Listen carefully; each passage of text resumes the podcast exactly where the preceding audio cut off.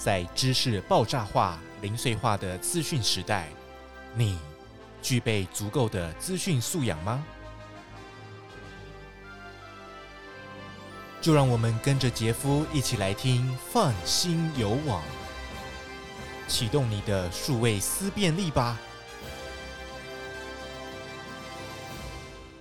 各位听众，大家好，欢迎您收听放心游网。这是由教育部中小学资讯素养与伦理推广计划所推出的一系列 Podcast 节目。我们会邀请中小学老师来跟大家分享与资讯网络素养有关的议题。我是主持人杰夫。今天邀请到桃园市政府教育局的邓达军后用校长来到节目上。校长好。哎，你好，杰夫好。大军老师现在除了是后用校长之外啊，那他也是桃园市双语推动办公室的课程督学。那曾经担任桃园市祥安国小的资讯组长，仁和国小的学务主任、教务主任、总务主任、辅导主任。那也是教育部数位学习工作坊科技辅助自主学习的合格讲师，还有英才网的讲师哈。那现在没有网络，可说是万万不能，不管是手机啦或电脑、平板。不过一旦扯上网络呢，其实它就不是那么的安全了。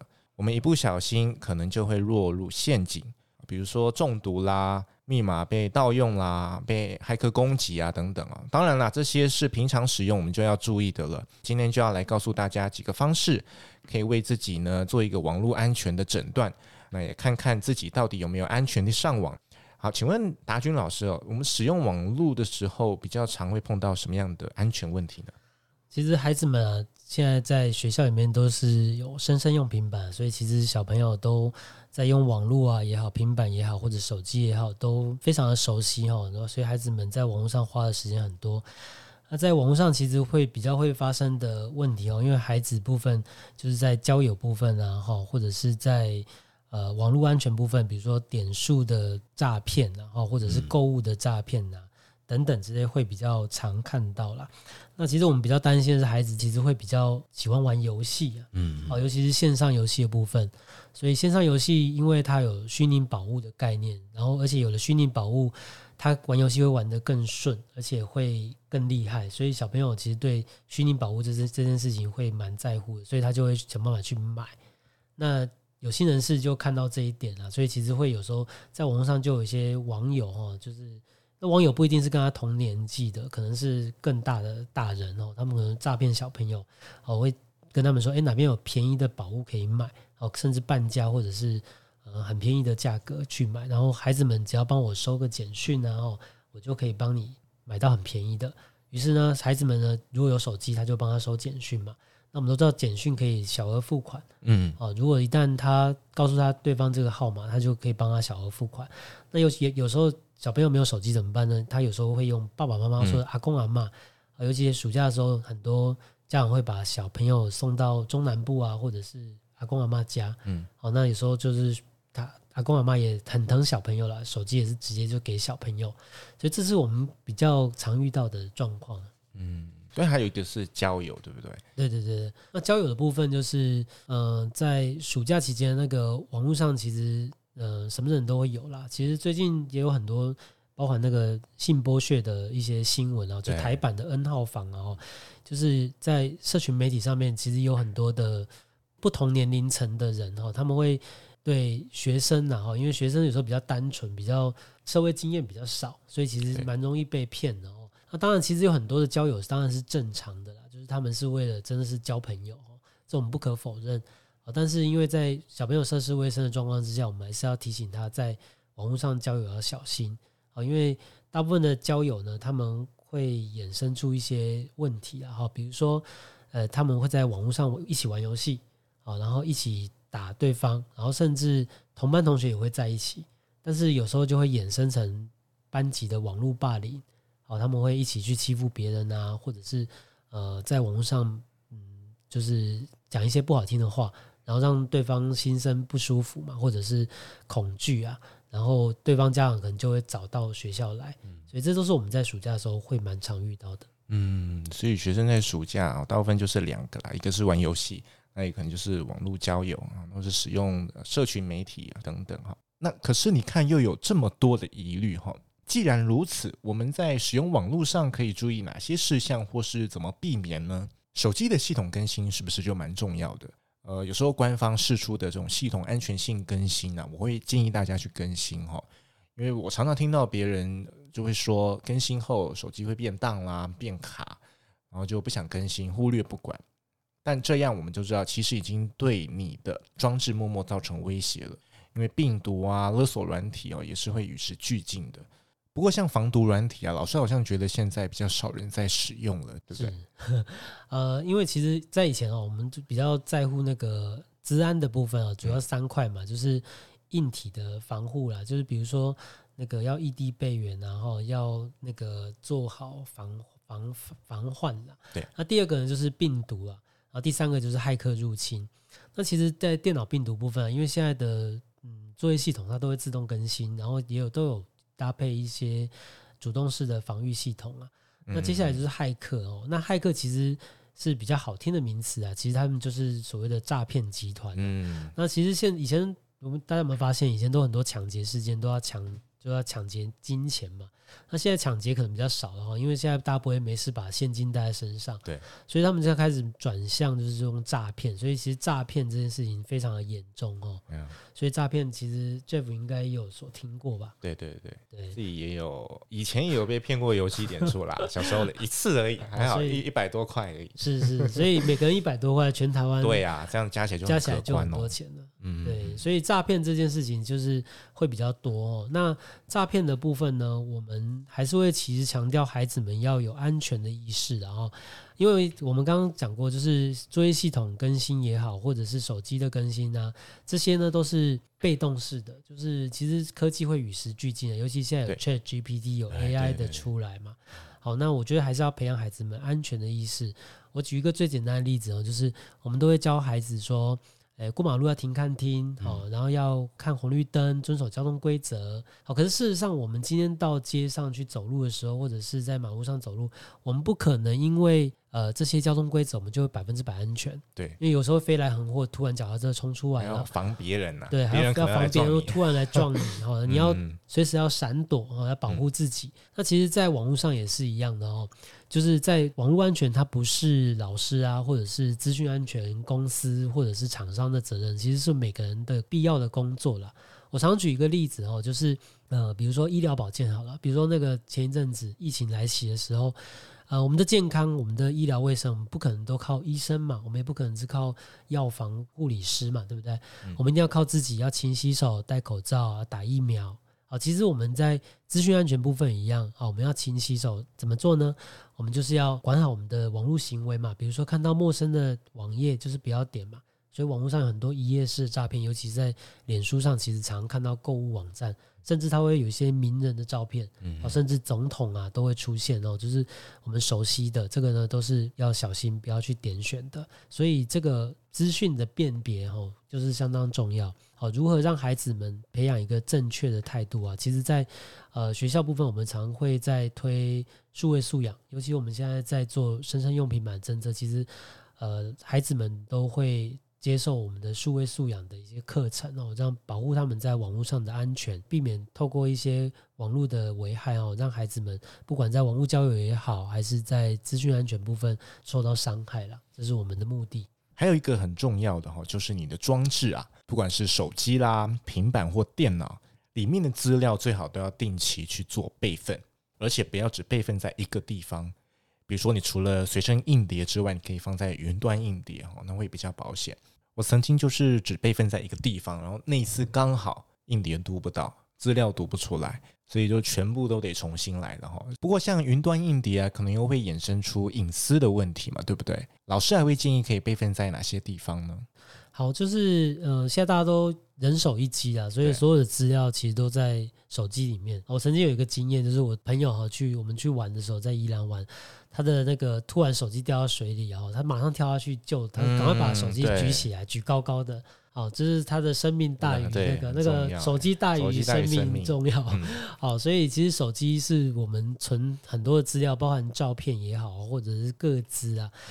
那其实，在备份部分呢，就是这个都是要养成那个习惯哦，就是定期，比如说我们呃一年呢、啊，像我自己个人的习惯是每半年寒暑假的时候，就会把自己手机备份一次。嗯、然后备份方法其实也很简单，就是把手机接到电脑去，我们就可以把照片复制出来。对，好，复制出来就可以存在自己的电脑也好，或者是随身硬碟。好，我们这样子就有两个异地备援，我们通常叫异地啦，就是不一样的地方的储存。对对对嗯、好，那其实现在也有云端的备份的哦，包含。呃，如果是 iOS 的手机，我们就是 iCloud。好，如果是 Google 的安卓系统，我们就有 Google 的云端硬碟可以来备份。好，那云端硬碟它有它的容量限制，也有它的隐私权哦。所以其实我们在备份资料的时候，也要想想看哦，这个备资料备份到云端，虽然是蛮安全而且方便的。可是呢，我们的各自也同时备份到网络上。那其实整个数据在网络上对自己是不是安全，这自己要去考量哦。尤其是很多自己的呃隐私的资料也好，照片也好，都要好好的妥善保存。好，那就是尽量备份，就是做好不一样的地方。那你如果能够多备几份，当然是最安全的。那我自己个人的习惯是会备到两个地方，嗯、我自己的电脑一个，嗯、然后再放随身硬碟一个。对，所以就做好差异化了。因为这些动作呢，你会觉得很麻烦，但是如果今天一旦资料不见的时候，你就会觉得很开心。你之前是有在做备份的。那这边刚刚聊到云端了，所以想顺便聊一下云端的安全。然后我们都习惯把资料放在云端哦，但是这个权限的设定也是非常重要。虽然云端它不太会不见哦，几率不高了哦，但是它的权限就是个问题。因为很多孩子我们会发现他把云端硬碟的权限都打开。哦，那只要知道网址的人就可以去下载到他的资料。嗯、有时候他会把这个资料传给呃，比如说一位同学，那同学有时候不小心把它贴到公开网络上，那变成说他资料就完全公开了。所以这个权限的设定也是要提醒孩子们多注意的。嗯，所以我今天是讲到几个比较大家会碰到会遇到的问题哈。那还有一个就是我们在很多网站都要会员嘛，然后现在网站有好多，大家都要注册啊。那账号可能还好，现在很多都可以用 email 或者是手机号码来注册了，会比较固定。可是密码的部分呢，常常我们就会忘记自己在哪个网站用哪个密码，很有可能呢，很多时候全部的网站都用同一个密码。哦，那很危险哦。对，以方便管理嘛，哈。不过我们都知道这样是很危险、不安全的。那该怎么办呢？比如说现在有很多多重认证、双重认证等等，会不会好一点？呃，老师会建议。孩子怎么样设定密码，可以让他比较方便记忆呢？好，这个孩子的网站哈，现在比较流行的啦，就是抖音是第一名的啊，因为他们那个使用度就是渗透率很高。对，还有就是 IG 啊，然后接下来的是 FB 哦，FB 其实已经越来越少了啊，所以其实，在还有接下来的密码就是孩子们的游戏平台，对哦，他游戏平台里面其实是占最多的哦，所以。孩子们有这么多的那个网站啊，他们的密码，他们的记忆力其实也不错了。我曾经看过一个小朋友哦，居然设了三十码的密码，这才是令我最吃惊的。而且不是只有数字，而且他可以把它记起来，这才是对。所以其实孩子们有他自己的方法，但是我们还是会提醒他怎么样设定密码哦。因为这个密码如果我们都设一样的话，也就是说，你如果一旦一组密码外流之后，很可能很多网站的都会被。直接就破解了这个密码，所以我们会建议孩子们哦，设定一个比较就简单又复杂的密码。好，怎么说呢？比如说我举例了啊，比方网站名称就是，比如说一个网站叫 ABC 的网站，嗯，好，那你后面的密码呢，可能习惯是一串的数字，我们就以一二三四五六来说好了，这样比较好记哈。就是如果是 ABC 网站，我们可能就来个 ABC，然后后面加一个小老鼠 at，好，然后后面就一二三四五六。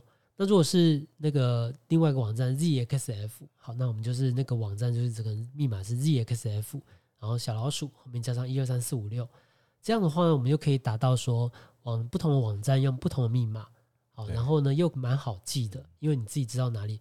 最重要的是，我们还有一个好处哦，就是如果当这个密码外流的时候，你就可以知道是哪一个网站。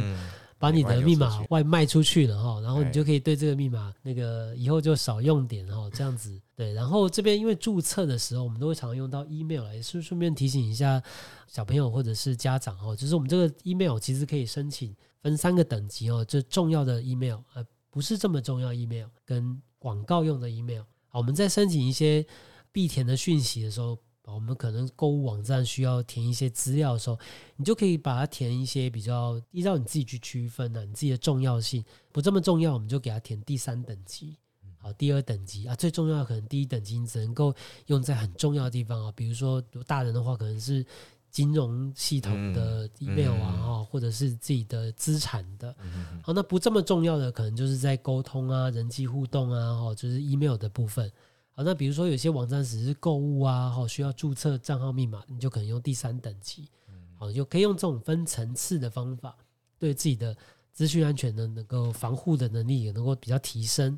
嗯、以上是这个我们可以来做的。哇，老师这个做法还蛮好的哈，就是分得很细啊，分成三个 email，因为像我自己才分两个，比如说是这个公务用的，还有私人用的。哦，对。不过老师刚讲那个很好，因为很多网站，比如说购物网站，我们在注册的时候，它都会寄广告信，然后有时候 email 里面就布满了各式各样的信件。因为很多人都会用生日来做密码，其实这是很很危险的事情，因为大部分的人都朋友都知道你的生日嘛。